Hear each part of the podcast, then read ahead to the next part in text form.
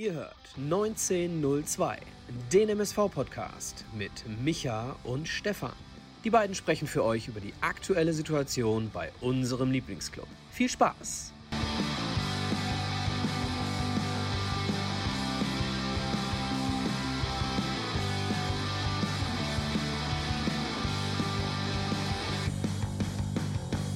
Eine neue Folge 1902 mit Micha und Stefan nach dem 2 zu 3 unserer Zebras gegen die bissigen Löwen aus München von der Grünwalder Straße.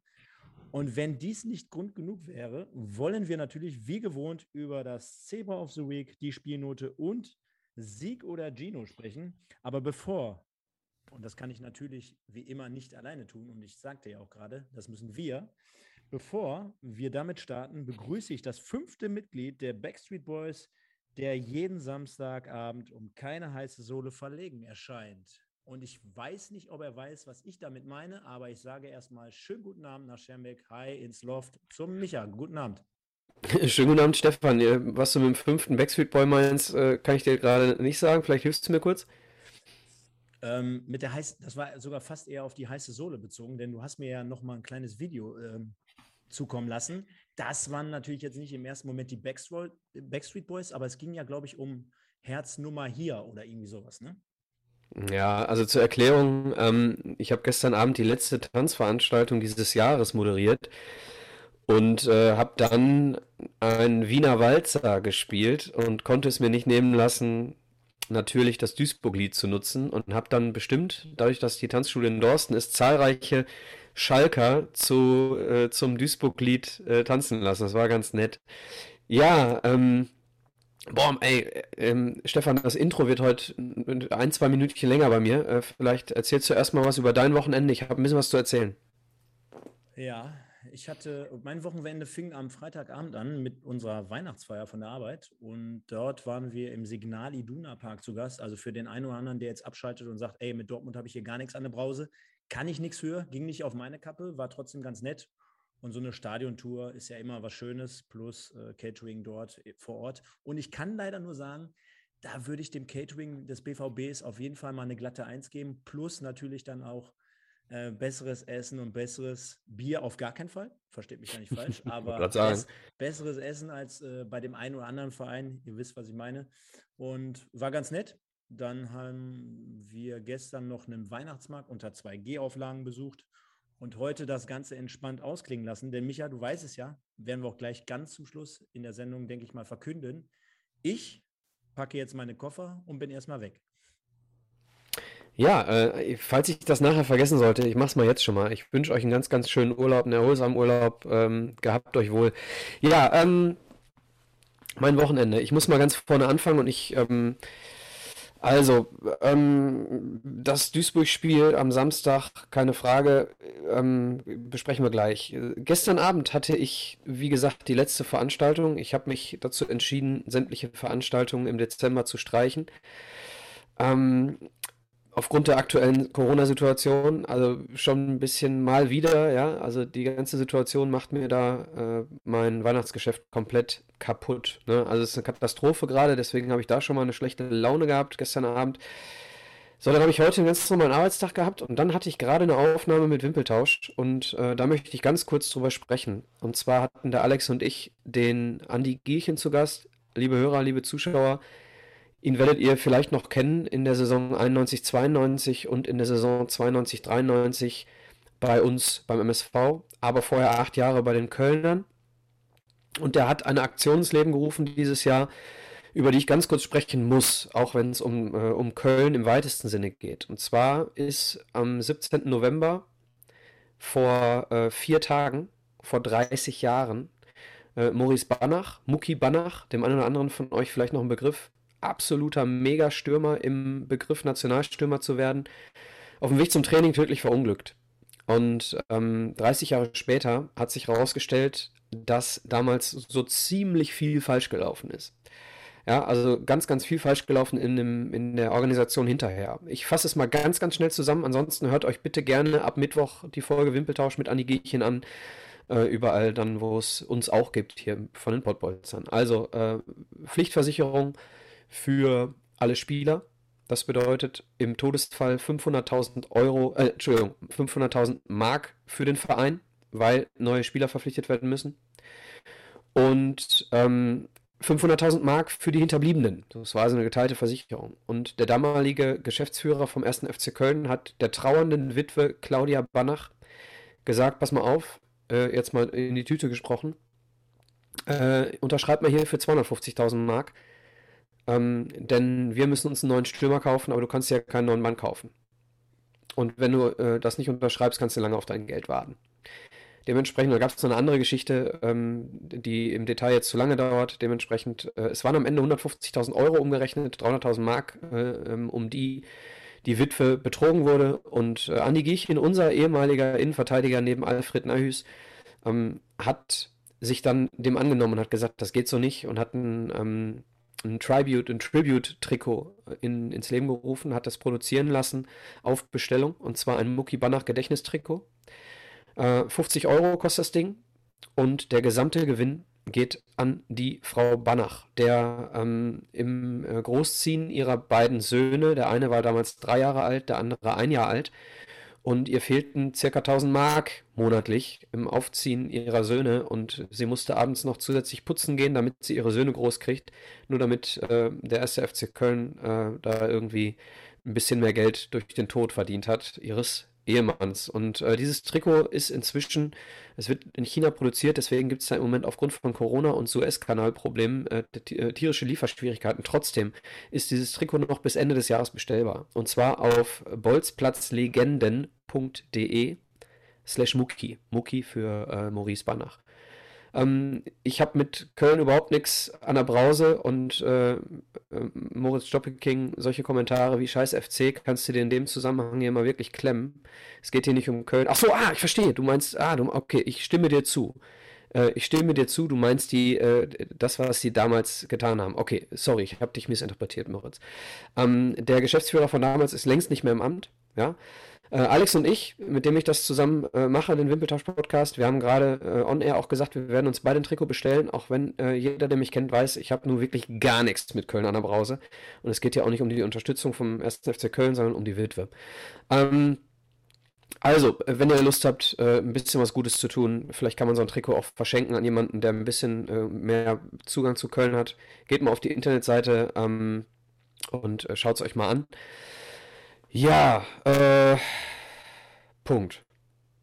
Schlimme Geschichte und äh, deswegen muss ich erstmal gleich wieder auf Stimmung kommen. Ja, Stefan, das ist mein Wochenende und jetzt reden wir über den MSV. Weiß ich nicht, ob du gleich auf Stimmung kommst. Äh, ja, eben. Das ist natürlich gleich, währenddessen ich hier gleich noch immer so ein kleines Knacken im Ohr habe. Aber schauen wir mal, wie das hier äh, durchkommt. Ansonsten liegt es mal wieder an meinen Kopfhörern. Wird sich aber in den nächsten Wochen auch noch was tun. Ja, Micha. Achso, eine Sache noch, ganz kurz, sorry, ein, ganz kurz noch, ähm, um das zu vervollständigen. Die aktuelle Vereinsführung vom FC hat, nachdem sie von der Trikotaktion äh, von Andi Giechen äh, Wind bekommen hat, gesagt, hat Frau Banach eingeladen und hat dann ein Abschiedsspiel für nächstes Jahr Juni ähm, in, ähm, in den Raum gestellt und gesagt, Frau Banach bekommt sämtliche Einnahmen dieses Abschiedsspiels. Also die aktuelle Vereinsführung vom FC ähm, hat dann reagiert auf die super Aktion von Andi Giechen. So, sorry, damit bin ich auch durch damit. Ich glaube, den Worten kann man sich natürlich nur anschließen und äh, ja, Ehre wem Ehre gebührt und tolle Aktion. Ich glaube, dem ist nichts mehr hinzuzufügen. Versuchen wir mal trotzdem irgendwie jetzt diesen ja, Spagat zu schaffen, denn ich habe mir wieder drei Punkte aufgeschrieben, die du jetzt hier netterweise mal einmal. Drei Punkte. ja, nicht die drei Punkte, die hätte ich natürlich lieber gehabt, aber in dem Fall drei andere Punkte, die du jetzt einfach mal nach Punkt, Punkt, Punkt weiter ausführst und beantwortest. Das Ganze bitte nach wie vor immer kurz und knackig. Der MSV hat ein Problem. Punkt, Punkt, Punkt. In der Kette. Vincent Gembalis ist laut meiner ersten 10-Minuten-Analyse als Rechtsverteidiger, Punkt, Punkt, Punkt. Eine gute Idee gewesen. Darmstadt und Aue, ich kann es dir, nicht, äh, ich dir leider nicht ersparen. Der Klassiker, der wird jetzt hier jede Woche kommen. Das ist eine neue Kategorie und nennt sich bei uns Darmstadt und Aue. Punkt, Punkt, Punkt. Zeigen, dass es mit den Trainern funktioniert. Und ganz ehrlich, wenn Darmstadt die Corona-Kacke nicht gehabt hätte am Anfang der Saison, dann wären die jetzt schon ganz woanders. Sie sind jetzt ganz oben. Und äh, ich habe es schon ähm, bei Twitter auch mal geschrieben. Wenn Thorsten Lieberknecht in der Rückrunde auch einen Plan B hat, dann werden sie aufsteigen. Ja, soweit zu diesen Themen. Und wir sehen ja hier gerade unseren wunderbaren Ticker. Wir haben also nach wie vor wieder einiges im Gepäck, nachdem wir letztes Stefan, ja? darf, ich, darf ich den Satz mit Gembalis auch noch fortführen? Ich musste ja kurz antworten. Ja, aber kommen wir, auf ihn kommen wir ja mit Sicherheit. Jetzt das ist gemein. Jetzt denken die Leute, ich fand den gut. Komm, jetzt rede ich auch nicht raus. Äh, ich könnt, ansonsten lese ich gleich deine Nachricht hier vor. Nein.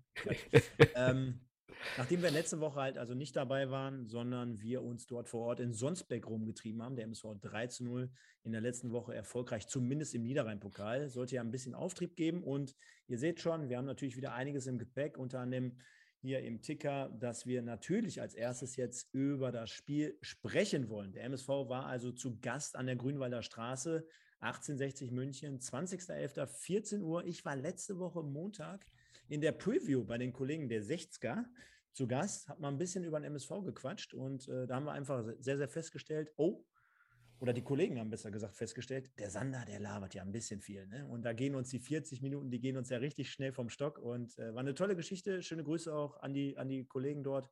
Hat Spaß gemacht. Äh, Im Endeffekt ist meine Voraussagung nicht so eingetroffen, wie ich es mir gewünscht hätte. Ich habe tatsächlich übrigens, ich habe es mir angehört, Stefan. Ich fand, du hast das sehr gut gemacht. Und ich fand die, die Analyse des, äh, ich sag mal, Zahlenjongleurs von 60. Also ich glaube nicht, dass er die Spiele gesehen hat, denn ich glaube, er hat sich die Zahlen äh, herbeigeholt und hat dann das, die Spielweise des MSV aufgrund dieser Zahlen analysiert. Da habe ich gedacht, da kriegst du jetzt noch Zeit, aber dann war die Sendung vorbei. Genau das ist das Problem. Ne? Also wenn du dort natürlich zu Gast bist, äh, grätschst du jetzt nicht in jeden Punkt rein, um ihn jetzt nicht auflaufen zu lassen vor seinem Publikum. Und auf der anderen Seite fehlte einfach äh, zum Ende hin einfach komplett die Zeit. Ne? Also ja. natürlich hätte ich noch das eine oder andere korrigiert oder richtiger gestellt. Ähm, ging aber in dem Fall nicht. Ich habe es in deinem Blick gesehen. Ja, ja, ging in dem Fall nicht. Und ähm, ja, ähm, die Jungs sind auch gut dabei, sind cool drauf. Von daher. Ja, trotzdem, schöne Idee, dich da einzuladen. Genau, genau. Ne?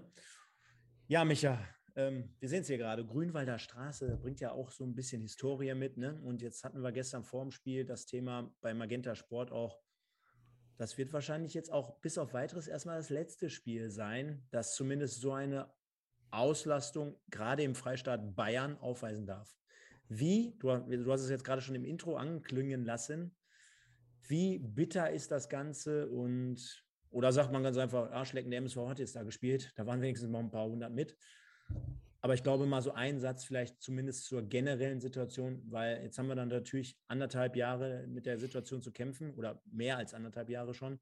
Und jetzt haben wir das Thema natürlich in den letzten zwölf Monaten eigentlich so gut wie gar nicht mehr angesprochen. Aber nachdem jetzt alle dachten, man ist jetzt über so einen Berg, geht das ja jetzt im Prinzip wieder von vorne los. Und welche Auswirkungen das zum Beispiel auch auf zukünftige Heimspiele wieder hat, wissen wir ja auch noch nicht. Ich finde es, um ehrlich zu sein, aus meiner Sicht ein bisschen schwierig darüber zu sprechen, denn ähm, ich habe als Selbstständiger ganz andere Sorgen, äh, um, um die es mir bei Corona geht. Ich sag's mal so, wenn, wenn, wenn ich nur die Sorge Stadion hätte, dann würde es mich ankotzen. Ne? Dann würde es mich ankotzen, dass ich den MSV schon wieder nicht sehen darf. Ähm, ich, ich weiß aber, dass es äh, tatsächlich hier ja nur in Anführungsstrichen um unsere Freizeit geht. Ne? Und ähm, für den MSV finde ich es sehr schade, ja, weil ich glaube, dass wir sehr, sehr viel besser Fußball spielen mit Fans und das haben wir ja auch anhand der Statistik, kann man es wunderbar ablesen. Der Rasen ist genauso grün, genauso groß, egal wo du spielst, aber zu Hause machen wir die Punkte und auswärts verlieren wir sieben von acht Spielen. Ne? So, deswegen finde ich es für die sportliche Situation des MSV sehr, sehr tragisch, kann es aber absolut nachvollziehen. Und ich habe es auch schon mal sehr, sehr deutlich bei Twitter gemacht. Ähm, die Optionen, die wir jetzt haben, die sind relativ klein. Ja, es gibt nur noch zwei Optionen. Ich will sie nicht nochmal noch mal ausführen. Aber was ich dem Ganzen ankreide, ist, dass es jetzt schon wieder so weit kommen musste. So, da kannst du nicht nur über die Leute sprechen, die nicht so handeln, wie 80 Prozent der Leute oder 70 Prozent der Leute sich das wünschen. Da kannst du vor allem über eine Politik äh, sprechen, die ähm, Voraussagungen äh, ignorieren, die äh, Situationen in anderen Ländern, wie sie sich entwickelt haben, quasi scheinbar nicht zum Anlass nehmen, bei uns frühzeitig zu reagieren. Und das riecht mich auf. So, Punkt. Für den MSV ist es schade, für mich als Fan ist es schade. Ähm, ja, ja du, du verstehst, warum ich da ein bisschen struggle, struggle, ne? Weil für mich ist nicht ins Stadion zu dürfen das kleinere Übel an der ganzen Corona-Scheiße. Definitiv, definitiv. Versuchen wir zum zweiten Mal trotzdem das irgendwie zum Sportlichen hinzubekommen. Ähm, und zwar würdest du mir recht geben, dass zum Beispiel, jetzt sehen wir es gerade im Hintergrund, dass man so nominell, jetzt einfach mal von den Namen her, dass mhm. man eigentlich dort schon zum Großteil mit dem Besten aufgelaufen ist, was man derzeit zur Verfügung hat, beziehungsweise was der gesamte Kader eigentlich so hergibt. Also wir, wir sehen es jetzt gerade, Weinkauf, dann Viererkette, Fälscher übrigens, der auch in Sonsbeck im Niederrhein-Pokal schon ähnlich auf der linken Seite agiert hat. Also man wusste schon natürlich, Brett Schneider, der ist gesperrt, der fehlt in dem Fall mit der fünften gelben. Dort setzen wir dann halt Rolf auf die linke Seite. Dann hast du mit Steurer, Fleckstein und im Pokal war es noch Welkow auf der rechten Seite, diesmal aber Gembalis. Und davor natürlich angeordnet zentral Stierlin, Baccalords, Frei, der auch mehr auf dem Flügel wieder zu finden ist, zumindest auf so, einem, so einer Art Halbflügel. Äh, Stoppelkamp das Pendant auf der anderen Seite und ganz vorne, das ist ja jetzt vielleicht nicht die Riesenüberraschung gewesen, denn das haben wir die letzten zwei Pflichtspiele zumindest auch so vollzogen, Buhadus und Ademi. Zurück zu deiner Frage, ob ich das so als das äh, bei weitem Beste sehe, was wir so spielen können personell? Nein. Ich glaube, Baccalords ist keine geeignete 10. Ich glaube, Baccalords ist die perfekte 6. Ich glaube, wenn Push spielt, sind wir besser besetzt, weil Baccalords einen zurückrutscht und weil Push die Offensive besser beleben kann als Baccalords in meinen Augen. Ähm, und keine Frage, dass ähm, wir auf den, auf den Außenverteidigerpositionen auch nicht optimal besetzt waren in dem Spiel. Ne? Fälscher rechts oder links ist wurscht, glaube ich. Kann er beides spielen, äh, macht auf beiden Seiten Sachen gut und Sachen schlecht. Gembalis viel Licht, viel Schatten.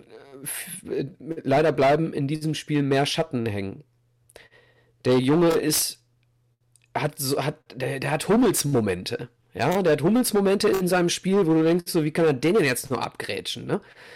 Und ähm, dann auf der anderen Seite hat er so Gedankenprobleme, dass er dann irgendwie ein bisschen deutlich zu langsam ist. Ich rede von dem ersten Elfmeter zum Beispiel. Ja, da, da fehlt ihm so ein bisschen die Übersicht, weil er vorher seinen, seinen, seinen Raum nicht scannt. Und ich finde, er ist ein bisschen zu phlegmatisch, weil er gedanklich manchmal nicht schnell genug ist. Er ist gedanklich nicht schnell genug. Also da haben wir ein Problem, wenn, wenn Brettschneider nicht spielt äh, und Quattro war wohl nicht ganz fit. Ne? Quattro hatte eine Erkältung. Ähm, vermutlich hat er deswegen nicht gespielt. Gembalis für Welkopf aufgrund der Geschwindigkeit. Ja, vorne Buadus und Ademi wollen wir schon in die Analyse gehen, aber äh, ich glaube nicht, ne? Ja, also rein personell, rein personell äh, absolut äh, top. Also ich glaube, die dritte Liga hat nicht viele Doppelspitzen, wohl bemerkt. Doppelspitzen, die besser sind als unsere. Aber da siehst du mal, welchen Schub oder welchen Aufschwung der Torhahn erleidet. Denn äh, wenn du von so einer Aussage sprichst, hättest du das Ganze mit Sicherheit nicht vor einem Jahr so unterschrieben. Denn Ademi natürlich gerade ein Spieler, der diese Saison einen extremen Schub nach vorne gemacht hat bei uns in Duisburg. Und wenn wir gerade zum Beispiel von der zweiten Liga sprechen oder gesprochen haben in Form von Aue und ähm, sag schnell Darmstadt, das gleiche könnte man beispielsweise auch über den guten John Verhoek sagen und denken, denn der trumpft in Rostock seines Zeichen auf. Und mit den altgedienten Spielern jetzt nicht genug. Denn wenn wir jetzt gerade mal so ein bisschen auf 1860 München schauen, ich sag mal so, war natürlich schon fast mit einem Wunder gleichzusetzen, dass Sascha Mölders, äh, ich glaube, letzte Saison gar nicht gegen uns getroffen hat. Diesmal war es dann letztendlich soweit. Einzige Sturmspitze bei, äh, bei 1860 München, offiziell zumindest. Und auch diese Aufstellung gibt natürlich oder gab jetzt mehr her, als äh, aufgrund der Tabellensituation zu erkennen war. Gehen wir aber mal so ein bisschen ins Spiel rein. Also die Vorzeichen standen auf ein spannendes Spiel. Und ja, was soll ich sagen? Ich hatte so das Gefühl, in der ersten Halbzeit war es immer so ein gewisses Spiel der verschiedenen Phasen. Du hattest eine, eine, eine, der MSV, du die ersten drei, vier Minuten sehr, sehr forsch nach vorne, Pressing angelaufen, viele, viele, viele, viele Momente, wo du dann direkt nach vorne gehen, gegangen bist. Dann hattest du aber das Gefühl, 1860 ruft sich so ein bisschen ein, ne, hatte dann wiederum so zehn Minuten, wo ich sagen würde, oh, äh, jetzt wollen die ein bisschen dagegenhalten, hatten dann auch den Lattenschuss von Sascha Mölders und dann, ähm, ja, wie fast Kai aus der Kiste, dann ein sehr, sehr schön hervorgetragener Angriff über die linke Seite, die es letztendlich sein sollte. Und äh, da ging ja sogar der Kommentator so ein bisschen aus dem Sattel. Ne? Also man muss sich vorstellen, Moritz äh, Stoppelkamp in seiner unnachahmlichen Situation über links außen, ein Haken, zweite Finte, butterweiche Flanke auf den in der Mitte stehenden oder positionierten Asis Bouadouf Bus. Und dann sagte er, er steht regelrecht in der Luft. Und dann köpft er das Ding so im halb Rückwärtsgang so rechts unten rein und äh, sehr, sehr tolles Tor, 0-1. Und ich glaube, das war, wenn ich es jetzt richtig hinbekomme, genau die zehnte Spielminute. Ich stimme dir mit allem zu. Ähm, ich würde noch eine Situation nach vorne gehen. Fälscher, Zuckerpass. Ne? Genau im richtigen Moment äh, den Pass gesteckt äh, in den Lauf von, von Stoppel. Stoppel ist ja im, in den meisten Fällen jemand, der über die linke Seite mit einem Haken kommt und dann mit seinem etwas stärkeren rechten Fuß scharf zur Mitte flankt. Eine Sekunde. Ich versuche jetzt nochmal, also mich nervt das gerade so ein bisschen. Ich habe immer so ein kleines Haken im Ohr. Ich, ich, du kannst mal weitermachen. Ich gucke mal, ob ich es alleine eben hinkriege. Mach mal einfach. Redest du vom Ton oder was? Ja.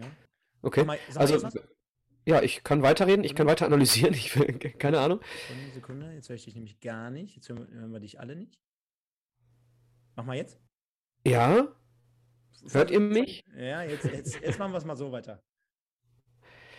Okay, ähm, also noch, noch einen ganz kurzen Moment vorher, super Steckpass von Fälscher in den Raum und normalerweise äh, schlägt Stoppel einen Haken und flankt mit einem stärkeren rechten Fuß. Oder, oder, oder geht noch ein Stück nach innen und zieht, äh, schließt selber ab. Hier macht er noch einen zweiten Haken und chippt den Ball dann wirklich butterweich in die Mitte. Und das, was, das, was Assis da macht, ne? Ganz ehrlich, das ist kein Deut leichter als das, was Ademi bei dem Traumtor macht, ne? Also unglaublich gut, dieser Kopfball. Der war nicht leicht. Der war nicht leicht. Und man hatte ja bei, also zumindest, ich weiß nicht, wie du ihn gesehen hast, äh, bei Assis Boadus echt das Gefühl, das ist jemand, ähm, der kommt jetzt gerade so ein bisschen auf Touren. Ne? Also nach dem, nach dem Erfolg, nach seinem Tor, nach seinem ersten Saisontor gegen Berlin, plus jetzt auch im Niederrhein-Pokal, da merkst du ihm an, der Junge, der brauchte mal ein Tor, vielleicht brauchte der auch mal zwei Tore, vielleicht brauchte der jetzt mal ein bisschen Training. Äh, unter dem neuen Trainer könnte man sagen, auch mit Doppelspitze mit Sicherheit für jeden Stürmer immer angenehmer. Und äh, gleichzeitig merkst du aber auch, dass wenn er in einer gewissen konditionellen Grundlage sich befindet, dass er dann den Willen, glaube ich, gerade so jemand wie er, dem sowieso nicht abschreiben kannst, aber dass wenn dann alles zusammenläuft, gerade erste Halbzeit sehr, sehr präsent. Ne? Und ich hatte dir ja auch äh, zwischendurch geschrieben, also das, das kann man schon mal ein kleines bisschen vorwegnehmen, dass man äh, nicht viel mehr auf diesen Belka hier gegangen ist, hinten bei denen in der Viererkette, also das hätte man ja konsequent komplett erst recht über Assis äh, ausnutzen müssen, denn der hat ja weit und breit kein Land gesehen. Äh, kommen wir aber gleich drauf, auf den, auf den, auf den Pfostenschuss beispielsweise. Leider war es dann halt auch so, dass der MSV diese Führung jetzt nicht unbedingt lange transportieren konnte und mitnehmen durfte, denn wir schreiben die ja, 15., 14., 15. Minute. Äh, Foul-Elfmeter dann in der 16, 16. zum Tor zum 1-1 durch Philipp Steinhardt. Aber gehen wir einen Schritt zurück, äh, Schritt zurück so ein, zwei Minuten vor. Ähm, Vincent Gembalis, ich sag mal so, er hat ungefähr zwei, drei Mal die Möglichkeit, den Ball, ich weiß nicht, anzunehmen, wegzugrätschen, wegzuschießen, vor dem Mann zu gehen, abzulaufen. Und du merkst einfach, es sind vielleicht vier Optionen zu viel für ihn. Besser wäre es vielleicht gewesen, wenn es nur eine gegeben hätte und die man dann konsequent durchspielt. Und wir hatten ja dann auch so zwischendurch geschrieben, deine Tendenz war ja gerade auch in den ersten Minuten, der bringt recht viel mit. Und du hast es gerade auch angesprochen. Also der Körper ist da. Ich glaube, die Schnelligkeit, da brauchen wir nicht drüber reden. Ähm, ich glaube auch, dass er mit Sicherheit im, im Spielerischen jetzt nicht unbedingt so weit limitiert ist, dass ich jetzt so weit gehen würde und sagen würde, boah, der hat nicht das Drittliganiveau, weil da kenne ich auch andere Abwehrspieler, auch, auf, auf, auch in der dritten Liga. Aber es hapert einfach irgendwie nicht nur am Timing, sondern irgendwie an der geistigen Frische, ohne dass ich jetzt damit sagen will, ich kenne ihn nicht. Ne? Also vielleicht ist er der mega äh, coole und kluge Kopf da in der Mannschaft. aber wie man sich auf dem Feld anstellt. Und gerade im Speziellen bei Ihnen, nicht nur in dieser Situation, sondern auch noch bei etlichen weiteren Situationen, das ist dann einfach überhaupt noch niemals wahrscheinlich Oberliga-reif, denn ähm, ja, da muss ich einfach zur Stelle sein. Da muss ich irgendwas machen. Da darf ich aber nicht den Ball, der natürlich auch gut gespielt wurde, in die Schnittstelle, aber das darf mir nicht passieren. Darf nicht passieren, liegt aber daran, dass er den Spieler in seinem Rücken, den er hinterher gefault hat, überhaupt nicht wahrgenommen hat. Das ist das, was ich eingangs sagte, ne? dass er einfach den, sein Umfeld nicht scannt. So, dass er dann einfach so denkt, ja, ich habe den Ball jetzt, dann mache ich mal ein Aufbauspiel, so, und äh, überhaupt die Gefahr überhaupt gar nicht äh, wahrnimmt. So, und diese Wahrnehmungsschwierigkeiten, die hat er ohne Ball und mit Ball. Du hast manchmal das Gefühl, wenn er den Ball hat, bitte, bitte, spiel den Ball ab, bevor ihn dir einer abluchst, den du wieder nicht siehst. So, er hat tolle Aktionen gehabt, er ist komplett alleine über die gesamte rechte Seite gegangen. Ja, und wenn der Ball nicht irgendwie 20 Zentimeter im Aus ist, dann flankt er sogar noch hinten rein. Da geht er die komplette Seite runter. Du weißt, was ich meine, ne? Sondern hat er, hat er Klärungsaktionen, wo er den Ball hinten abgrätscht, die hat er schon mal gehabt. Das sind alles so Sachen, weswegen dieser Typ Qualitäten hat, die man ihm nicht ab, die man ihm nicht streitig machen kann. Er hat einfach Probleme in der Geschwindigkeit, äh, nicht körperlich, sondern tatsächlich in der Wahrnehmung. So, das könnte sein, dass er, dass er einfach in dem Moment nicht konzentriert genug ist oder er, nimmt andere Dinge wahr als, als, als wir oder als andere Spieler. Ich kann es dir, dir nicht sagen, aber bei ihm sind wirklich äh, Licht und Schatten so nah beieinander. Irgendjemand hat gerade im Chat geschrieben, ähm, Hummels plus Piplica gleich Gembalis. So, und das, das trifft es auf den Punkt, ne? Irgendwo, der hat, der hat Hummels Aktion und er hat äh, Piplica Aktion. Also ist wirklich perfekt äh, ausgedrückt. Also ich will ihm nicht sein Vermögen streitig machen. Und jeder Trainer, jeder Trainer, den wir bisher hatten, hat irgendwas in ihm gesehen. Ja, das sind ja keine Idioten. Ja, du sprichst ihn ja aber gerade an. Trainer. Ich meine, das sind natürlich Fehler, die, die kannst du, da könnte jetzt kein Trainer der Welt was äh, dagegen machen. Ja? Aber inwiefern würdest du trotzdem sagen, dass ein Trainer, der ihn auf dieser Position aufstellt, trotzdem nicht unbeteiligt ist? Also versteht mich nicht falsch, ne? Also wirklich, wir haben jetzt das vierte Spiel, glaube ich, mit ihm. Ähm, ich sehe diese Entwicklung, sehe ich auch, kommen wir ja gleich auch beim Fazit zu. Äh, trotzdem ähm, ist es für mich natürlich ein entscheidendes, eine entscheidende Position, zumindest in diesem Spiel gewesen, weswegen wir am Ende des Tages verloren haben. Und jetzt muss man auch ganz klar den Finger in die Wunde legen. Und der eine oder andere hat es hier gerade schon geschrieben. Jetzt spielst du ja mit Welkow im Niederrhein-Pokal auf der rechten Seite. Der muss wohl seine Sache ordentlich erledigt haben. Klar, gegen eine Landesligatruppe kein Thema, brauchen wir nicht drüber reden. Aber Jetzt würde mich auch mal der Gedankenansatz daran interessieren. Denn was, was war es denn letzt, letztendlich? Stabilität, so aller äh, Hövedes WM 2014 da reinzubringen? Also Hauptsache, ich mache die Seite ein bisschen dicht ne? und hin und wieder mal so einen kleinen Vorstoß. Ähm, oder ich habe da wirklich Großes mit dem vor, hat er ja auch bei der einen oder anderen äh, Situation gezeigt, dass er da Flankenläufe durchaus imstande ist zu laufen.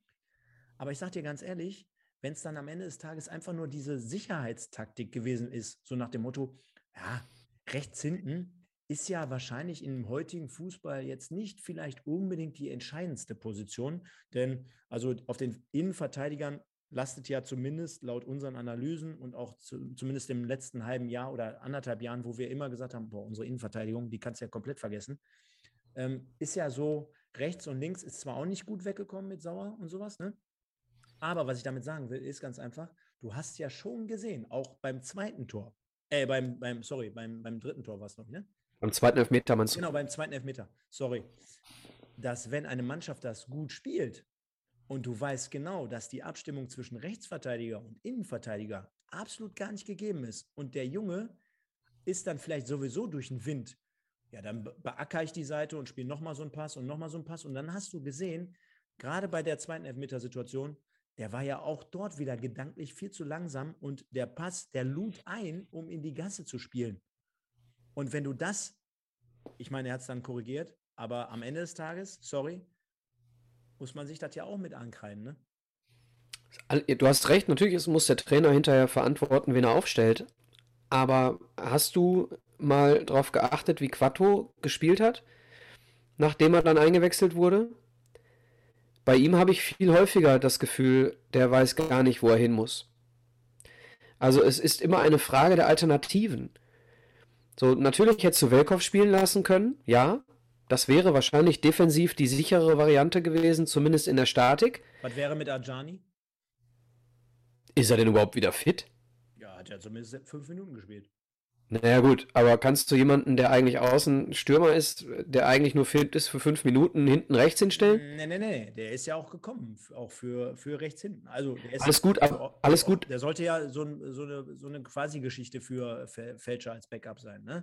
Aber er hat ja bei uns bisher nur offensiv gespielt. So, du hast also im Prinzip, hast du die Alternative gehabt, entweder spielst du mit Quadvo, der nicht ganz fit war und der auch für mich keinen guten Eindruck gemacht hat, als er dann reinkam, oder du spielst mit Velkov und ganz ehrlich, in, auf der Außenverteidigerposition brauchst du schon Geschwindigkeit. Ne? Das sind die Positionen, wo du am häufigsten äh, über, überlaufen wirst durch, durch einen Pass in die Tiefe oder durch einen, durch einen langen Ball äh, als Spiel, Spielverlagerung. Da brauchst du Geschwindigkeit und äh, die hat er, die hat Gembalis, die hat er nur nicht gedanklich. Ne?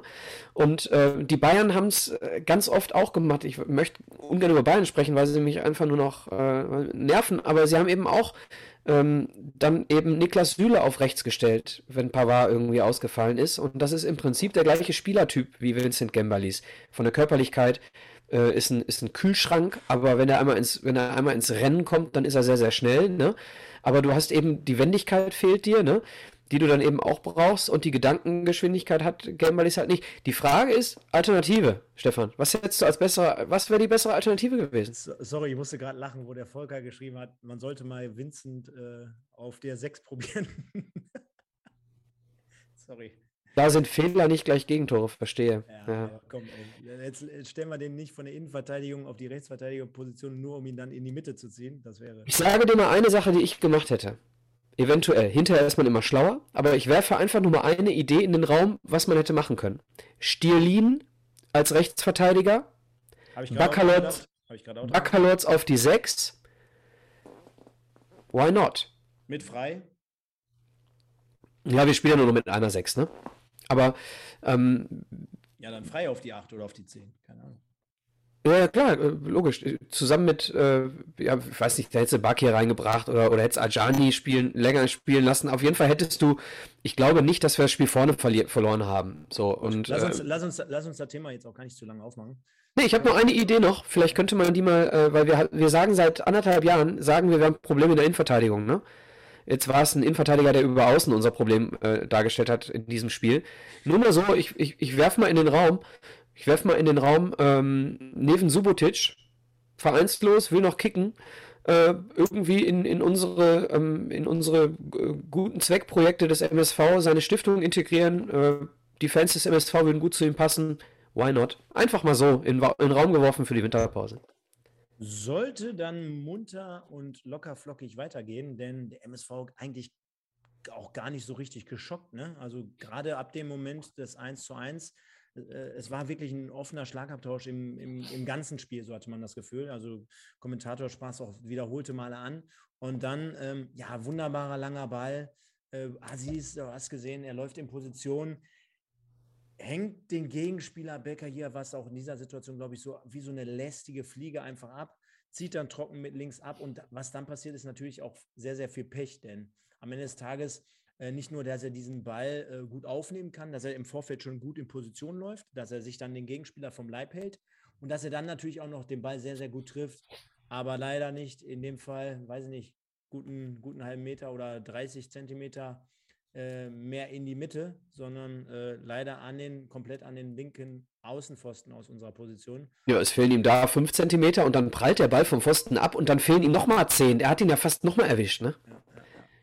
Und dort hätte es dann äh, sofort, also quasi schon im Gegenzug wieder 2-1 MSV stehen können. Und ähm, ja, dann war dann es ein Spiel, ne? Also ging, war wirklich richtig gut anzusehen. Ich muss ehrlich sagen, ich war, äh, kann ich auch schon mal so ein bisschen vorweg mein Fazit nehmen, ich war wirklich an dem ganzen Spiel in den 90 Minuten an diesem Samstag, könnt mich gerne korrigieren, aber vom Entertainment-Faktor war das doch mit das, was mich dieses Jahr, ich glaube in den ganzen Kalenderjahr, mit am meisten abgeholt hat. Also jetzt mal wirklich. Und äh, wenn ich sage Entertainment, dann meine ich natürlich jetzt nicht, dass ich mich freue, wenn wir da drei Kirschen reinpfeffern und ähm, dass wir dann am Ende des Tages verlieren. Aber da war ja so viel Spielfreude zu erkennen, Laufbereitschaft, vorne drauf gehen, klar sind diese Fehler, die, die stellten auch ein Hagen Schmidt jetzt nicht von heute auf morgen ab. Aber das, was ich da gesehen habe, von der Couch zumindest, das hat mich dann schon wieder äh, regelrecht fast im Wohnzimmer stehen lassen. Und äh, das war gar nicht vergleichbar mit den ganzen Monaten da zuvor. Also vom Entertainment-Faktor hätte ich eine 10 gegeben, ganz klar. Ganz klar für dieses Spiel insgesamt. Und äh, so war es ja dann auch, dass es nochmal äh, Chancen auf beiden Seiten gab. Ich kann mich an äh, natürlich den, den, ähm, den Landentreffer von Stoppelkamp, der war in der zweiten Halbzeit, ne? Genau, sorry. Ähm, ja, bis hin zur letzten Minute in der ersten Halbzeit. Wir beide haben auch noch geschrieben, hör mal, äh, das Ding ist drin, das Ding ist drin. Der Freistoß eine Sekunde vor, vor, vor Halbzeit Pfiff von Stoppelkamp äh, lief an, hatte eine richtig gute aussichtsreiche Position und ja, leider nicht drin. Am Ende des Tages 1-1, zumindest zur Halbzeit. Boadus und Steinhardt. Aber das war wirklich am Ende des Tages wirklich richtig gut anzuschauen. Absolut, absolut. Ich habe danach, äh, kurz bevor ich dann zur Arbeit musste, 20 Minuten Dortmund-Stuttgart geguckt. Das Spiel war nicht annähernd so gut. Also wirklich ein richtig top Fußballspiel. Zwei Lattentreffer auf jeder Seite. Ne? Äh, dann äh, ein verschossener Elfmeter. Dann ein Freistoß von Stöckel, der irgendwie. verschossene Elfmeter noch erst in der zweiten Halbzeit. Ich bin gerade beim gesamten Spiel, sorry. Ne? Also dieses Spiel an sich komplett. Achso, du, Entschuldigung, du, du möchtest über das Spiel der ersten Halbzeit noch sprechen? Ja, ja also Gesamt. Gesamtbewertung des Spiels einfach Bombe. Finde ich auch. Und ganz ehrlich, da verzeihe ich am Ende des Tages als Fan auch die Fehler, ne, die da passieren. Klar, jetzt nicht bei einer Niederlage, bitte nicht falsch verstehen wieder da draußen. Also äh, natürlich äh, bin ich sauer auf die Fehler, die passiert sind, die zu der Niederlage geführt haben. Aber wenn dieses Spiel unter diesen Umständen, und das wäre absolut aus meiner Sicht auch verdient gewesen, äh, unentschieden ausgegangen wäre, dann hätte ich da auf die Fehler gar nicht so sehr geschaut. Ne? Klar, als Trainer Hagen Schmidt wird da drauf gucken, aber am Ende des Tages, ja, ähm, natürlich hatte 60 mehr Chancen. Ja, gut, aber wenn du nachher über, darüber sprichst, dass der MSV kommen musste, dass der MSV auf Sieg gespielt hat in einem Auswärtsspiel, ist ja auch klar, dass 1860 da die Chancen noch mit hat. Ne? Egal. 1-1, Halbzeitpause und ja, dann einer der Situationen, nachdem der MSV meiner Meinung nach gut aus der Halbzeit gekommen ist. Und ich glaube, der Lattentreffer, könnt ihr mich gerne korrigieren, der war doch, glaube ich, vor dem 2-1. Ne? Also es stand 1-1, meine ich, und dann hatte Stoppelkamp den Lattentreffer oder war es dann schon 2-1? Ich weiß es nicht mehr ganz genau. Auf jeden Fall aus meiner Sicht der MSV sehr, sehr gut aus der Halbzeit gekommen, um dann sich in der 54. Minute, aus meiner Sicht zumindest, ein kurioses Tor einzufangen. Und wenn wir ihn nicht in den nächsten Wochen und Monaten im Podcast begrüßen dürften, dann hätte ich das jetzt schon heute Abend gemacht. Und zwar dann hätte ich den Mike eingeladen. Denn was der MSV dann beim 2-1, beim Tor von Sascha Mölders äh, praktiziert, das ist für mich unerklärlich. Und wie dann der Kommentator noch regelrecht einen draufsetzt, der dann noch sagt, boah, da, da kann die Abwehr nichts machen. Da dürfen sie ja gar nicht hingehen, weil wenn sie da hingehen, dann provozieren sie ja einen weiteren Elfmeter. Da packe ich Bullshit. Mir, da packe ich mir so was von an die Waffel. Also sorry, ne? Also erstmal dieses, äh, gut, da kommt eine Flanke rein, du lässt ihn erstmal da am 16er spielen, dann klärst du ihn so halb, halb gar nach außen. Gut, kann man nicht vielleicht anders ran. Aber dann die Aktion, wie der Herr Mölders mit, weiß ich nicht, 36, 37 Jahren sich im 16er, und da hast du ganz klar, ganz klar die fehlende, ja, nicht Absprache, aber dieses ganz fehlende Verständnis zwischen beiden gesehen, äh, der, wer war es nochmal? Fälscher und Boadus, ne? Boadus stand, glaube ich, hinter genau. ihm, denkt sich, genau. okay, Alter, ich bin eh hier Stürmer im 16er, vor mir steht noch der, der Rolf, der muss das äh, auf jeden Fall erklären. Und dann greift Asis schon gar nicht so richtig ein. Und was, was Fälscher dann macht, also sorry, ne? Also der, das ist ja fast genauso äh, katastrophal wie, wie Gembalis, der einen Elfmeter da äh, provoziert, dass der den da einfach durchgehen lässt. Und wenn der Kommentator dann noch sagt, ja gut, da konnten sie auch nichts machen, weil wenn sie dann hingegangen wären, nee, Schwachsinn, da musst du als Erfahrener, und ich meine, gerade Assis und äh, Fälscher, ich meine, die haben ja ganz andere Ansprüche noch vor zwei, drei Jahren gehabt. Da musst du doch so ein Ding da locker ablaufen, klären, blocken, grätschen, scheißegal was. Nur da darf niemals ein Tor passieren. Das sind die Dinge, die mich seit Monaten auf die, auf die Palme bringen. Ne? Jedes Mal, wenn der Ball bei uns im Strafraum am Boden liegt, krieg ich die Pimponella, krieg ich Pickel am Arsch, wie äh, Hoppy sagen würde, weil dieser Ball nie geklärt wird. Immer wenn bei uns irgendein Gestocher am Boden ist oder wenn der Stürmer am Ball, am Boden liegenden Ball hat, weiß ich ganz genau, jetzt passiert hier irgendetwas und wir kriegen vielleicht durch Ping-Pong-Glück wieder doch kein Gegentor. Und in dem Moment ist es so, dass Fälscher und, und Buadou sich wahrscheinlich gegenseitig irgendwie denken, er hat ihn, ich habe ihn, äh, und dann darf ich nicht hingehen, dann habe ich einen Elfmeter. Bullshit. Du brauchst nur einmal ganz kurz die Picke den Ball kriegen und Sascha Mölders ist durch mit der Nummer. Das darf nicht, darf überhaupt nicht passieren. Wenn ich kurz mit der Picke an den Ball gehe, ich meine jetzt Fälscher, ne, Buadus würde ich jetzt den kleineren Teil der Schuld an diesem Tor äh, zuschreiben. Also Fälscher, ganz ehrlich, so kannst du dieses Ding nicht verteidigen. Und Sascha Mölders ist jetzt nicht JJ Okocha. Ja? Also ganz im Ernst, den musst du ihm wegspitzeln. Punkt. Aber, aber jetzt merken wir eins. Wir reden hier von einem Verteidiger. Ja, pass auf, aber jetzt merken wir gerade eins, ne? Ich meine, das war nach einer Flanke okay, aber er war ja dann halt links hinten zu finden. Du merkst jetzt gerade schon, zwei direkte Tore, einen zusätzlich verschuldeten Elfmeter, beide Außenverteidiger an dem Tag komplett mit an dieser Niederlage beteiligt. Also, ne, so viel zu dem Thema. Äh, haben wir ja schon öfter darüber gesprochen, die Außenverteidiger. Ne? Du hast letzte Woche über Brettschneider gesprochen, äh, vor zwei Wochen, glaube ich, boah, boah. als du Brettschneider ähm, quasi sehr, sehr ein schlechtes Spiel äh, äh, hast machen sehen. Und ja, Fälscher hat dieses Tor zu verschulden, ganz klar. Den darf Sascha Mölders nicht an ihm vorbeispielen. Katastrophal, katastrophale Leistung. Und das ist, das sind so Dinge, die ähm, Hage Schmidt beim Spiel in Halle noch so kritisiert hat, glaube ich. Ich glaube, da flippt er in, innerlich flippt er da aus, wenn er solche Situationen sieht.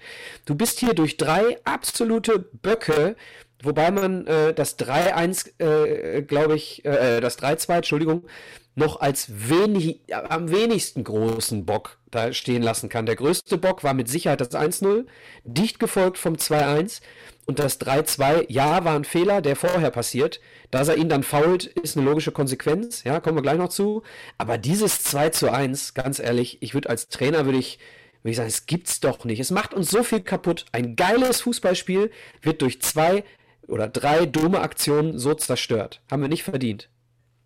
Definitiv. Und äh, jetzt wurde ich gerade schon korrigiert. Also der Lattentreffer postwendend danach schon wieder von Moritz Stoppelkamp, der aus meiner Sicht ein ordentlich bis gutes Spiel auf jeden Fall an den Tag legte, nachdem er ja auch in den letzten Wochen hier von uns, von allen hier so ein bisschen mehr oder weniger in die Pflicht genommen wurde sah ich gestern auf jeden Fall Form verbessert. Sehr, sehr engagiert, gerade gegen seine Ex-Kollegen, auch in München. Spielt natürlich keiner mehr, aber sein alter Verein. Und äh, ja, danach dann aber, du hast es jetzt gerade schon ein paar Mal angedeutet oder auch beschrieben, ja, der Torhahn hat wieder zugeschlagen. 68. Spielminute, 2-2. Und dann bin ich so wirklich das erste Mal hier aus dem Sattel gegangen. Denn äh, habe ich mich Mein Hund hat mich auch ziemlich komisch angeguckt. Habe ich mich richtig gefreut. Ähm, ja, also der MSV dran geblieben, ähm, Flanke kommt rein, viel zu kurz abgewehrt und dann auch noch sehr, sehr unglücklich auf den ja, einlaufenden Ademi, der in dem Fall eigentlich alles verkörpert, was ein Stürmer mitbringen muss. Und das ist einfach nicht lange Fackeln im 16er, zieht dann ab, nimmt den Ball, glaube ich, eher mit der Innenseite, so, so, so schnittweise dann noch so halb ins rechte obere Drittel, sage ich jetzt mal, nicht ins Eck, aber ja, aus der kurzen Distanz machen wir uns ja nichts vor. Da war Hiller natürlich machtlos. Richtiges Traumtor, hat er satt getroffen und da äh, siehst du ganz einfach, dass dieser Junge aktuell auf Wolke 7 schwebt, obwohl der MSV Duisburg die Saison gar nicht performt. Aber du als Stürmer wirst natürlich immer an Toren und Erfolgen gemessen. Und wenn das persönlich dir so weit Auftritt gibt, dann siehst du, dass ein Ademi auch imstande ist, solche Tore zu erzielen. Da hätten wir vor einem Jahr auf gar keinen Fall dran geglaubt. Umso mehr freut es mich für ihn natürlich persönlich. Auf der anderen Seite brotlose Kunst am Ende des Tages, aber äh, kannst mir mit Sicherheit beipflichten. Sehr, sehr schönes Tor. Absolut, das war ein Schlenzer, ne? Also im Prinzip, äh, wenn der Ball am Boden gelegen hätte, war es ein, ein Schlenzer in die lange Ecke. Also im Prinzip ein Volley-Schlenzer, ne? Also richtig, richtig stark gemacht, technisch sehr gut, sehr stabil geblieben da, obwohl die Reaktionszeit kurz war. Und du hast vollkommen recht, vor einem Jahr hätte er das Ding entweder nicht getroffen oder auf die Tribüne gejagt. Das ist bei Stürmern so wichtig und es schreibt auch jemand gerade, äh, Annette schreibt es gerade in den Chat, Stoppel braucht dringend wieder ein Erfolgserlebnis. Das ist bei Offensivspielern so wichtig. Ne? Wenn Stoppel mal einen von den Freistößen gemacht hätte, dann hätte er im nächsten Spiel wieder ein bisschen breitere Brust. Stoppel sieht sowieso häufig sehr traurig aus. Ne? Der braucht mal ein bisschen mehr, bisschen mehr Pfeffer, ein bisschen mehr Positivität so und das würde so ein Erfolgserlebnis eben sicherlich mit sich bringen, wie es bei Torhahn eben momentan so ist. Der trifft im Moment aus jeder Lage. Und das liegt daran, dass er selbstbewusst ist, keine Frage. Ja, und äh, das, was man dem MSV vielleicht insgesamt ankreiden muss, nicht nur bei den entscheidenden Fehlern, hatte Hagen Schmidt auch dementsprechend so angesprochen, das, dann ist es natürlich, dass du, wenn du ein Tor erzielst, nicht nach äh, sechs beziehungsweise auch dann nach fünf Minuten wiederum den Gegentreffer schlucken darfst. Denn Moritz Bär in der 73. Minute, du hast gerade angesprochen, wenn man vielleicht ein Tor nicht explizit als krassen Fehler beschreiben sollte beim MSV, dann ist es vielleicht dieses Gegentor. Ja, vorher, äh, in der Entstehung schon. Ja. ja, definitiv. Aber wie 1860 das am Ende des Tages ausspielt, konsequent dann über den rechten Flügel ihrer Seite gesehen. Und der Ball geht dann scharf durch die Mitte äh, an Freund und Feind vorbei.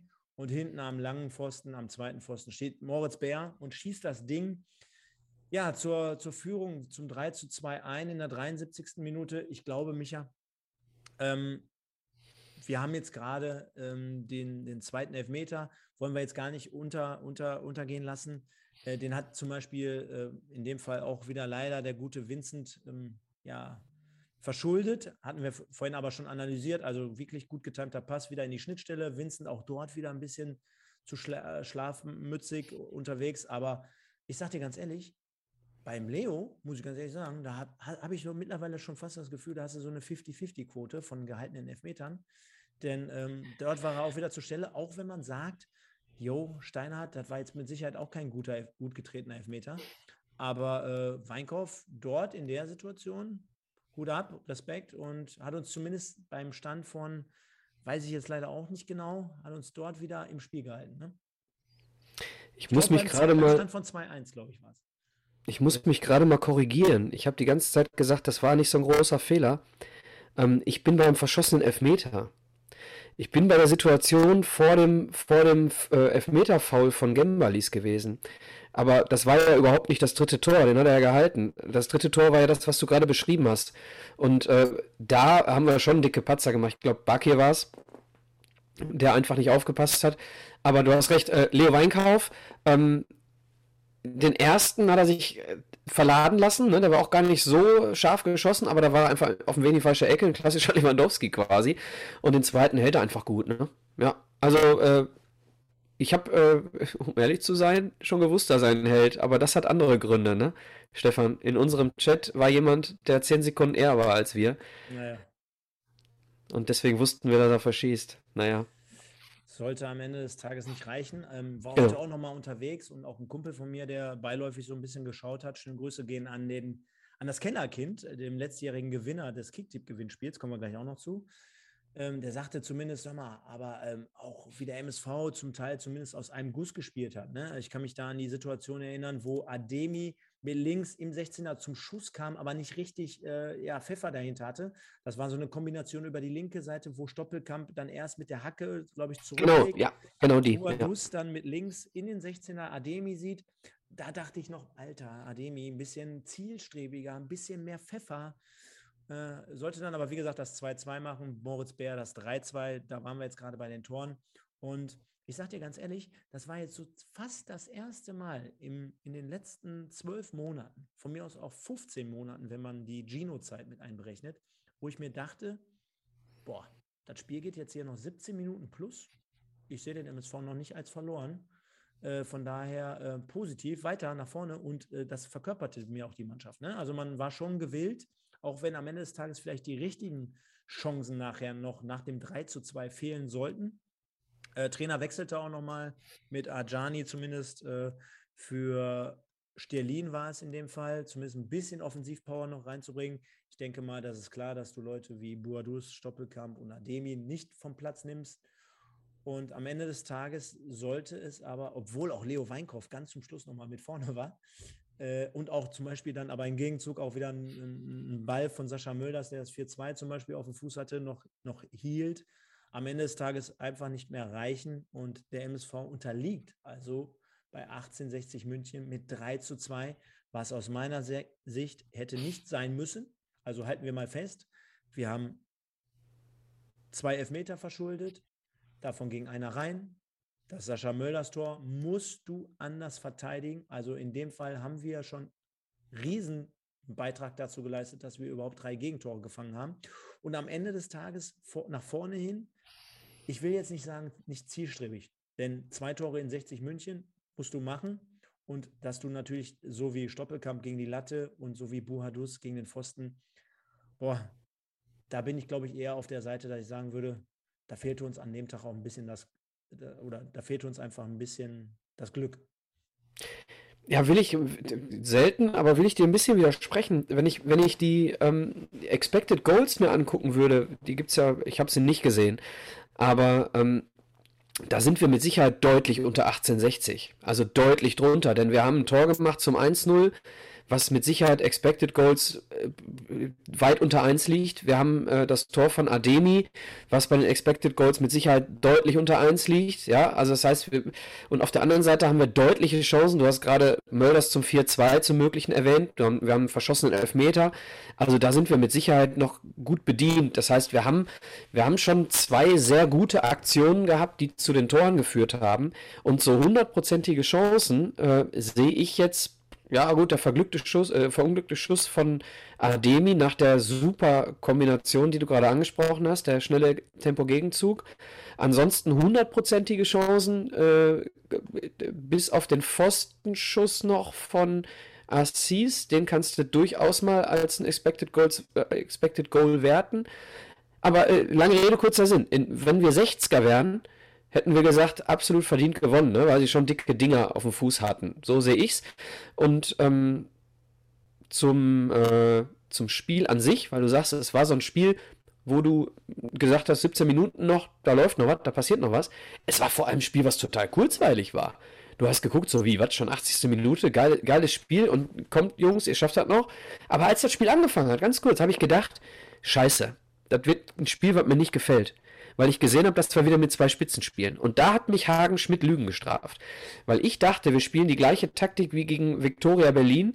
Ja, lange Bälle auf Ademi und Buhadus, weil wir mit zwei Spitzen spielen. So, aber er hat es eben nicht gemacht. Und das rechne ich ihm sehr, sehr hoch an. Er hat eine richtig, richtig gute taktische Rautenaufstellung gewählt und wir haben das Spiel von hinten äh, gestaltet und eben nicht über lange Bälle agiert, haben aber trotzdem die Flexibilität gehabt, durch Ademi und Boadus auch mit langen Bällen agieren zu können. Also astreiner Plan und äh, leider aufgrund von Katastrophenfehlern nicht aufgegangen. Ja, äh, ging so ein bisschen zumindest der erste Teil deines Fazits in Richtung Michael Kölner. Also müsst ihr euch mal die Pressekonferenz nach dem Spiel so ein bisschen an, anhören. Hätte er dann. Habe ich leider nicht gesehen. Hätte er dann nicht in den letzten ein, zwei Minuten dem MSV noch viel Glück für die Zukunft gewünscht, hätte ich gesagt, Herr Kölner, können Sie sich klemmen? Fand ich gar nicht gut an dem Fall. Denn ähm, ging so in die ähnliche Richtung von komplett verdient und dies und das und jenes. Ja, als 60er würde ich das eventuell mit Sicherheit auch so sehen, ja. Aber wenn du äh, das so aufdröselst, so nach dem Motto, ja, wenn der Schuss vom, äh, vom, vom Mölders noch reingegangen wäre und wenn der Elfmeter reingegangen wäre, das ist ja natürlich schon immer, so, so kannst du es ja aus jeder Sicht betrachten. Ich sag mal, Aber du redest ja bei uns auch vom Konjunktiv. Genau, genau, genau. Und das will ich einfach nur mal pari pari gegenüberstellen. Ich sag mal so, wenn du als MSV Duisburg so blöd, sage ich jetzt mal, ich hole mal ein bisschen schärfer jetzt aus, so blöd zwei mhm. Elfmeter, die absolut nicht sein müssen, dem mhm. Gegner schon schenkst mhm. und auch das eine Tor von Sascha Mölders so hergibst, äh, da, da, musst du mir ja, oder da wird ja jeder klare Mensch auch erkennen, im Normalzustand äh, schenkst du einem Gegner ja nicht zwei Tore und einen Elfmeter. So, plus drehen wir den Spieß um und sagen, wir nehmen den Elfmeter, den in der ersten Halbzeit nehmen wir mal weg. Und in der, du hast gerade gesagt, du hast keine Riesenchancen gesehen. Äh, ganz ehrlich, der MSV führt 1-0, den Elfmeter gibst du so nicht her. Asis Boadus schießt da 2-0 oder ganz kurz vor Schluss vor der Halbzeit der Freistoß durch, durch Stoppelkamp, dann stehst du 2-0 in, in München, weil viel mehr habe ich von denen in der ersten Halbzeit nachher auch nicht mehr gesehen. Dann ist halt in der zweiten Halbzeit auch ein ganz anderes Spiel. Aber gut, wir brauchen nicht darüber diskutieren, wer. Ja, müßig. Ja, ja, ich, ich, denke, ich denke, beides okay. Ich denke, Sieg für 60 okay. Äh, wir hätten das Ding auch gewinnen können, wäre auch okay gewesen. wahrscheinlich wäre, wahrscheinlich wäre ein Unentschieden, hätte dieses Spiel ein Unentschieden verdient gehabt, weil beide Mannschaften tollen Fußball gespielt haben. Genau, genau, genau, genau. Ja, und ähm, wir hatten ja auch im Vorfeld wieder gefragt, wie sieht es denn aus, wenn die MSV-Kicker äh, in Grünwald auflaufen? Und ja, leider zum ersten Mal auch so ein bisschen negative Tendenz. Also 56 Prozent sagten, oh, 1860 zu Hause nicht schlecht. und 44 Prozent äh, glaubten an den MSV.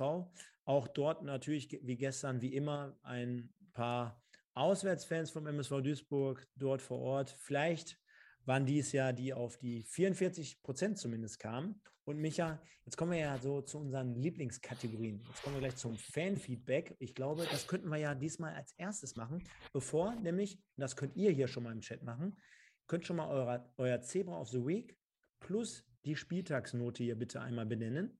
Denn wir hatten nach dem Spiel wieder aufgerufen, uns einmal zu sagen, was ihr über das Spiel denkt und wie ihr es gesehen habt.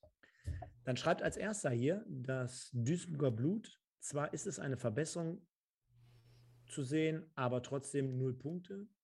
Er schreibt weiterhin, ähm, sind hinten immer noch eine Schießbude. Gembalis hat wieder ganze Arbeit gemacht. Der Meister, Meister 98, Gembalis Fußballgott. Dann der McDorito, schöne Grüße an den Klaus, drei Punkte verschenkt durch Gembalis. Naja, nächstes Mal vielleicht. Geiles Match. Das gute alte Außenverteidiger-Thema in Klammern beide, schreibt der Freddy 111. Der mhm. Simon, mhm. schöne Grüße gehen an ihn heraus. Nächste Woche ja sein großer Auftritt hier. Äh, bitter nichts mitgenommen zu haben. Die Innenverteidigung kann leider kein Trainer retten. Der Devin, Devin Hengst schreibt, siebte Auswärtsniederlage in Folge. Das müssen wir auch mal ansprechen, genau. Wahnsinn, siebte Auswärtsniederlage in Folge. Vielen Dank dafür, Devin. Demnächst wohl noch ohne den zwölften Mann. Es sieht düster aus. Dann schreibt er noch, die Abwehr ist nicht drittligatauglich. Warum nicht Quadvo anstatt Gembalis? Harte Zeiten. Und der Fetzi, schöne Grüße an den Ingo, hat endlich mal wieder Bock gemacht zuzuschauen. Also im Prinzip das, was wir eigentlich alles hier so gerade in den letzten 57 Minuten analysiert haben. Denn wir haben auf der einen Seite gesagt, ja, Gembalis, das war mit Sicherheit nicht clever und gut.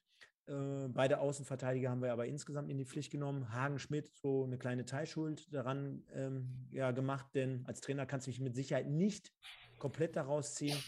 Und ja, dann haben wir aber unterm Strich, glaube ich, gesagt, der Entertainment-Faktor, auch wenn wir uns dafür nichts kaufen können, der war schon relativ hoch bei diesem Spiel. Und deswegen schreiben hier gerade schon die Leute ähm, Zebra of the Week und Spieltagsnote. Das ist natürlich Wahnsinn, Leute, was ihr hier so reinschreibt. Ihr dürft nicht vergessen, wir haben 3-2 verloren.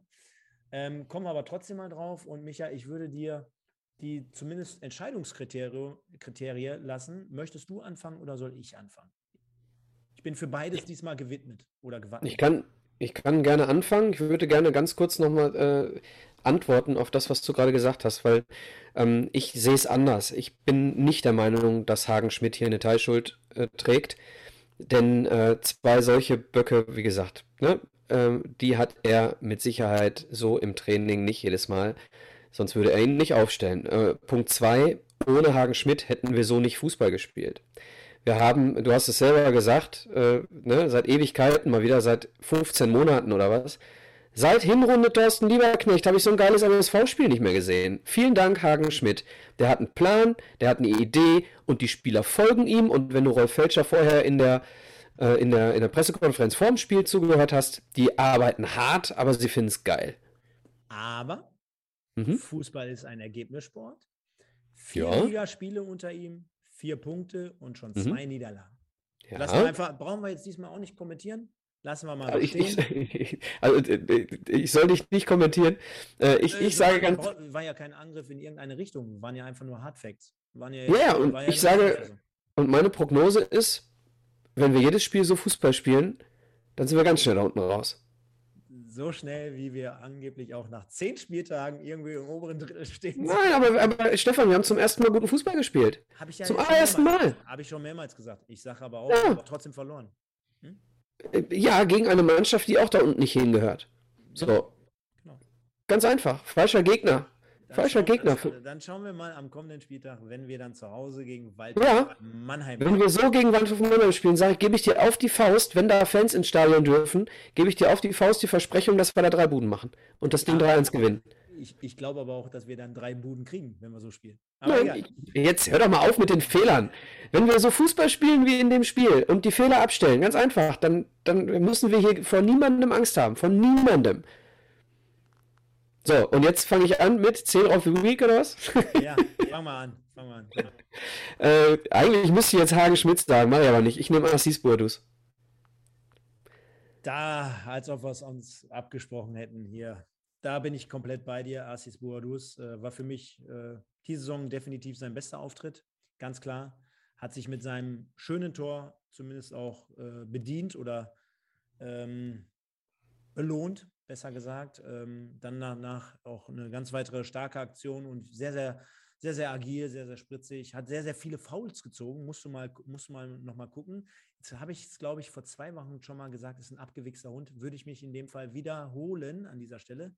Wäre noch schöner gewesen, wenn er das zweite Tor gemacht hätte. Ansonsten glaube ich auf jeden Fall sehr, sehr agil dort vorne und fühlt sich anscheinend genau wie der Torhahn ganz wohl, wenn es dann darum geht, mit zwei Spitzen aufzulaufen. Und der ist on fire, ne? Der ist on fire. Wenn, wenn, wenn, die, wenn die im Aufbau schlechte Pässe spielen, dann rastet der aus, ne? Genau, genau, genau. Da, also tut uns gut. Ein ja. fitter äh, Assis, äh, weiter so, Junge. Und dann wird es auch wieder, nicht nur mit der Nachbarin, sondern auch mit dem Siegen und mit dem Torschießen. ähm, haben wir dann noch die Spieltagsnote, Micha? Und ich weiß nicht, ob du gerade zufälligerweise hin und wieder mal so in den Chat geguckt hast. Hier, der Sven Behrensen, der schreibt schon, Stefan, mal ganz ehrlich, du bist echt spitze im Negativreden. Unglaublich. Okay. Nur weil ich gesagt habe, vier Spiele, vier Punkte. Gut. Ich habe ich hab, ich hab gesagt, Entertainment-Faktor, mega. Wir haben gut gespielt. Ja, wie oft habe ich, heute, hab ich heute gesagt, wir haben richtig geil gespielt? Du, du, musst, du musst dich ja auch nicht für deine Aussagen rechtfertigen. Ich habe mit Sicherheit ständig irgendwelche Aussagen, die den Leuten nicht passen. Ja, ich, ich, dein Ansatz ist ja nicht verkehrt. Ne? Ich sehe es ich nur einfach in dem Moment mal anders. Ähm, Spieltagsnote. Ich gebe hier die beste Note, die ich glaube ich, jemals bei einer Niederlage hätte geben wollen und gegeben habe. Ich gebe acht Punkte trotz Niederlage. Weil das Fußballspiel eine 10 verdient und zwei Megaböcke zur Niederlage führen, für die ich jedes Mal einen Punkt abziehe. Kann ich einfach nicht bringen. Ich ja, ich verstehe es. Für Niederlage 8 ist, fühlt sich auch komisch an, aber ich habe einfach diesen Impuls. Der Moritz Stoppelking schreibt zum Beispiel 9,5. Ich weiß jetzt auch nicht natürlich, was die Leute hier alle, ob die das jetzt ernst meinen oder nicht, ne? Aber 9,5 zu geben, was hättest du gemacht bei einem Sieg? 10, also 0,5 mehr, für zwei Tore mehr geschossen? Weiß ich nicht. Also in Relation. Nochmal, liebe Leute, damit jetzt auch kein bla bla bla entsteht. Es war ein absolut geiles Spiel. Ich habe vor 50 Minuten gesagt, das war mit Sicherheit das Spiel in diesem Kalenderjahr, was mich am meisten von vorne bis hinten abgeholt hat. Am Ende des Tages steht eine 2 zu 3 ähm, Niederlage und ähm, ja, blöd gelaufen an, am Ende des Tages. Ich hätte definitiv auch in ähnliche Kategorien gestoßen, wenn ich gesagt hätte, oh, das Spiel geht 2-2 aus dann wäre ich auch mit der höchsten Punktzahl, die es jemals hier gegeben hätte, für ein Unentschieden auf jeden Fall am Start gewesen. Ich gebe aber, ich bin, ich bin noch ein bisschen am Schwanken. Ich glaube, ich mache es einfach, weil du hast eine 8 gegeben, dann gebe ich eine 6. Ähm, dann sind wir bei 7, um das Ganze jetzt auch nicht zu negativ herunterzuziehen. Wahrscheinlich hätte ich sogar vielleicht irgendwie zwischen 5 und 6 irgendwie was geben können. Aber ich glaube, mit, äh, mit deinem Ergebnis, dann pendeln wir uns so ein bisschen in der Mitte ein. Und äh, es ist ja auch gar nicht verkehrt, jetzt schreibt der eine oder andere schon, dass wir ein bisschen kontrovers diskutieren, ein bisschen unterschiedlicher Meinung sind. Davon lebt das Ganze ja auch. Ne? Wenn wir uns jetzt hier jedes Mal umarmen, dann wäre es ja irgendwann auch langweilig und am Ende des Tages halten wir mal fest, wir wollen alle, dass der MSV erfolgreich ist und da schnell so sieht's aus. Rauskommt. So sieht's aus. Und je mehr, ähm, je mehr Zuschauer wir haben, die diskutieren, desto mehr kontrovers wird's, kontroverser wird es natürlich auch. Ne? Ich bin halt ein Sportler. So, und wenn ich ähm, die und hab, war, äh, war auch Trainer und so weiter. Und wenn ich mir das Spiel analysiere und ich sehe, äh, wenn, wenn die scheiß Bude da von Buadus, äh, zwei Zent wenn der Ball von Buadus zwei Zentimeter weiter rechts einschlägt, ja, ein Freistoß von Stoppel vielleicht reingeht, so was willst du der Mannschaft vorwerfen, außer den dicken Böcken, über die wir schon längst gesprochen haben. Deswegen äh, geht das Ding an Pfosten und dann rein, äh, schießt Stoppel einen rein, dann gewinnt das Ding 4-3 und dann gibt hier jeder 10 Punkte, trotz der Fehler. Ne?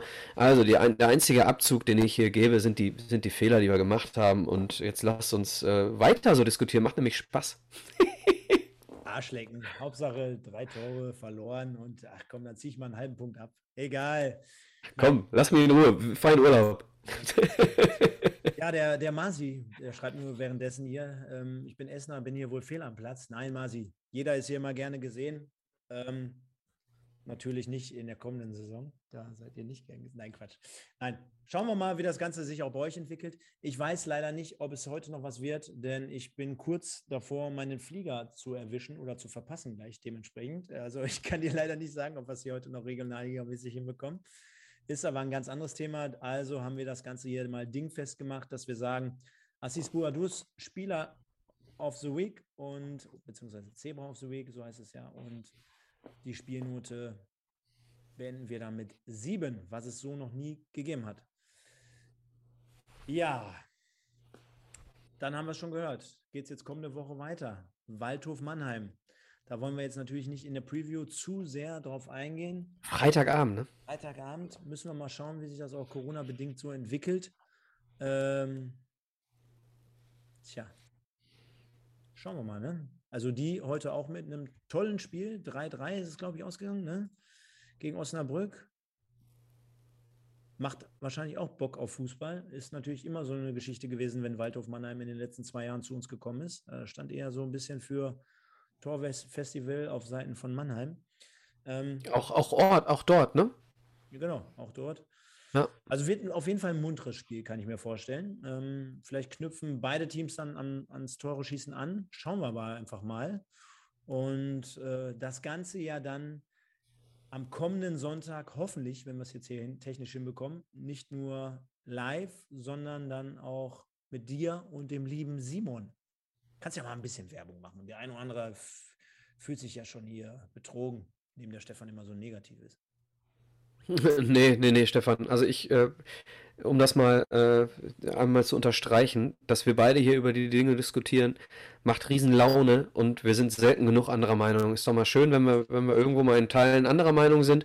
Und ich glaube, diese Gegenpole in Diskussionen, die machen eine Diskussion auch erst interessant. Ne? Wir haben ja hier nicht irgendwie äh, weiß ich nicht, 60, 70, 80 Leute im Chat, äh, um, um alle Gleiche zu sagen, sondern um zu diskutieren. Ne? Man, so ein Fußballspiel kannst du aus vielerlei ähm, ähm, Sichtweisen analysieren und deswegen hervorragend gefällt mir sehr gut, dass wir hier mal wieder ein bisschen kontrovers wurden mit dem Simon rechne ich da mit. Ich hoffe, Simon äh, hört das jetzt hier noch. Lieber Simon, vielleicht müssen wir einfach mal irgendwie ein bisschen was anderes sagen als sonst, weil Simon und ich sind uns leider, leider sonst eigentlich immer sehr einig.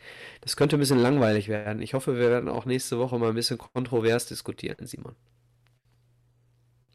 Ja, und dann grüße ich noch hier den Holger, Holger von Gersum, der ist auch hier am Start. Der ist gefühlt immer bei jedem MSV-Spiel, auch immer auswärts, also egal ob irgendwo im Osten, im Süden, im Norden, im Westen, der ist immer am Start.